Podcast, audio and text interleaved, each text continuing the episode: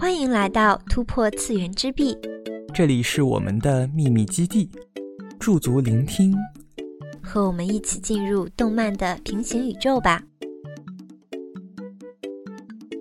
听众朋友们，大家好，欢迎收听本期突破次元之壁，我是主播芒果，我是主播山竹。山竹同学，你知道雪融化之后是什么吗？哎，不是水吗？没错。但是今天为大家介绍的这部作品给出了一个更美的回答。这是一部跨越世纪的经典之作，它原本是一部从1998年开始连载的漫画系列，曾在2001年被改编成电视动画，成为不少人的童年回忆。此后，漫画继续连载。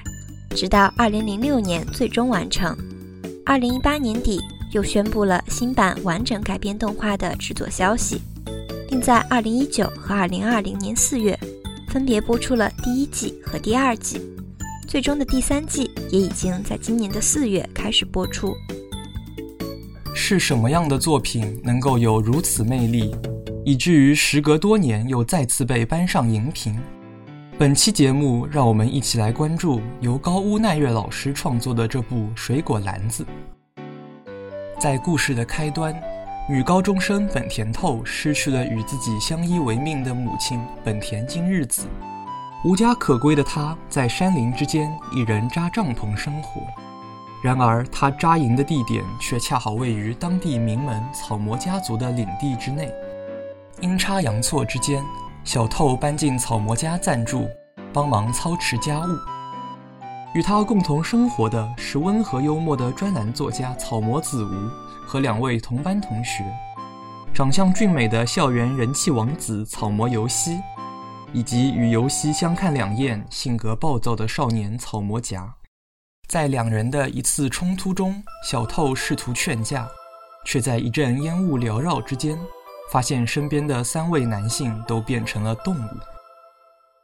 原来，在草魔家族光鲜的外表之下，掩藏着一个延续数百年的诅咒。家族中的部分成员被传说中十二生肖和猫的灵魂附体，在被家族外的异性拥抱时，就会暂时变成对应的动物。而草魔家族的家主则被传说中举办宴会的神附身。子无、尤西和夹的身上，便分别寄居着狗、老鼠和猫的灵魂。这是一个即使在草魔家内部也只有少数人知道的秘密。然而，家主草魔欠人却批准了小透不必被消除记忆，可以继续与三人一起生活。在此后的朝夕相处中，小透逐渐走入夹和游希的内心，与草魔家更多的生肖附体者相遇。故事便也从此开始。日常温暖、细腻、治愈，这是许多人说起水果篮子时会给出的评价。作品中，草魔家族的附身者们所面对的不仅是日常变成动物的可能性，还有诅咒所导致的彼此间的牵扯。每个人都有着自己的一段伤痛，在病态中生活。而本田透的出现，则带来了改变的希望。温婉善良、乐观开朗的透，尽管经历了父母双亡、无家可归的悲剧，却没有沉浸在悲痛中不能自拔，反而在尽力以自己的能量温暖身边的人，给他们以无微不至的关怀。在作品中，许多角色都被他的阳光美好所吸引，进而向他敞开自己封锁许久的心房，逐渐化解其中的冰冷和郁结。透的存在宛若天使一般，从她的两位闺蜜鱼骨亚里莎和花岛萧，到由希和夹，乃至草魔家族的其他十二生肖们，几乎都在他的治愈之下重获新生。这样的剧情看似平淡，实际上对作者功力的要求极高。水果篮子中人物众多，仅草魔家族的人物就包括十三位附身者。家主欠人以及各自的父母等，彼此之间关系已是错综复杂。在透出现后，又和他乃至两位好友等人互动接触，对主角们的校园生活也用了相当多的笔墨刻画。剧情体量十分庞大，却不显得乏味冗长。这便得益于高屋奈月老师对每一个角色精准独特且不失深刻的塑造。举例来说，男主之一的草魔游希，乍一看与传统少女漫中的校园王子型角色十分相似，成绩优秀，外表俊俏，人气颇高，有一群狂热的粉丝。然而，这些光环之下的游希，却苦恼于自己无法真正融入人群。与他人总是保持着距离，甚至认为自己所表现的温柔只是为了得到他人喜欢的伪善。对能很快与人打成一片的夹，表面嫌弃，实则羡慕；而对夹来说，从课业到武力，几乎处处胜过自己，又是真正的十二生肖成员的游戏，也是自己作为编外成员的猫所憧憬的对象。同时，夹尽管性格急躁。实则心思细腻，情商颇高。从作品中期开始的种种表现，以及对夹童年经历的揭示，可以说是完全推翻了观众在开始阶段很容易为他贴上的“傲娇炸毛橘猫”的标签。作为女主角的本田透，自然也绝非单纯的花瓶或者圣母型人物。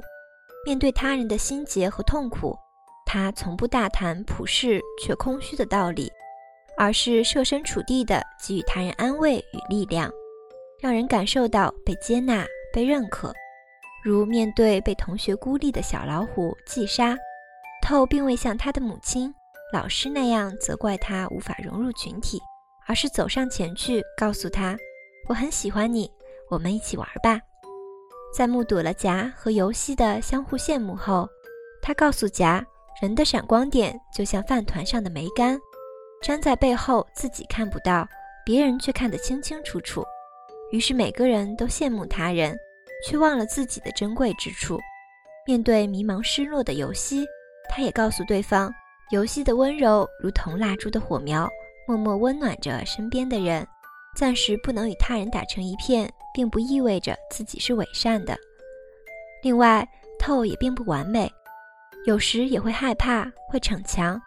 甚至在他的内心也有着隐藏起来的阴暗面。随着剧情的推进，这些都将浮出水面，而最终他也在他人的帮助下获得了自己的救赎与成长。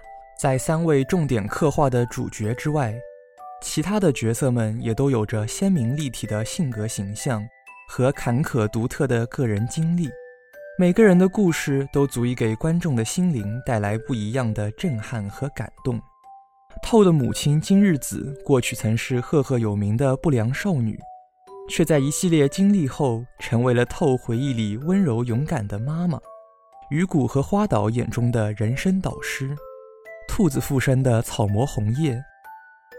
为了不让母亲继续受自己生下了一个怪物这样的心理折磨，而选择让她接受催眠，忘记一切。在她把自己当成别人家的孩子时。若无其事地回答应对。当他微笑着告诉透要保密哦的时候，屏幕外的我们也和透一样，完全控制不住自己的泪水。在一个个人物的塑造过程中，作品的剧情和世界观便也悄然展开。小透父母的经历，十二生肖们与家主的过往和将来，草魔家族诅咒的细节与真相。都将一一揭晓。二十三卷漫画，六十三集动画。如果用一个词来概括《水果篮子》的卷帙浩繁，我想那一定是爱。爱的充盈，爱的缺失，爱的欢乐，爱的伤痛，亲情之爱，友情之爱，恋情之爱，自私的爱，愧疚的爱，扭曲的爱，沉默的爱，隐忍的爱，盲目的爱，爱的失去。爱的寻找，有关爱的一切，几乎都在作品中得到描绘。甚至困扰着生肖们的诅咒本身，也是一种病态的爱的禁锢。而诅咒解开的关键，也同样在于爱。水果篮子不是轻描淡写的日常篇章，也不是脱离现实的浪漫幻想，更不是党争胃疼的炒股营销。他用浩瀚的篇幅。讲述着一群人以爱相互滋养，战胜自己内心的软弱，而勇敢地挣脱诅咒，进入新的生活，寻找真正的爱的成长故事。受到节目篇幅，还有我们不过多剧透的职业操守所限，对作品的介绍只能暂告段落。现在新版动画的最终季已经开播，无论是作曲大师横山克一如既往的催泪配乐，还是作者笔下欢乐感动的剧情细节，都亟待着你去发现、去感知。节目的最后，让我们一起聆听二十年前的旧版动画中由冈崎绿子演唱的经典片头曲。无论它是否在你的记忆中占据过一席之地，都愿你能在笑靥与泪水之间，寻找到生命里最纯真、温暖的美好。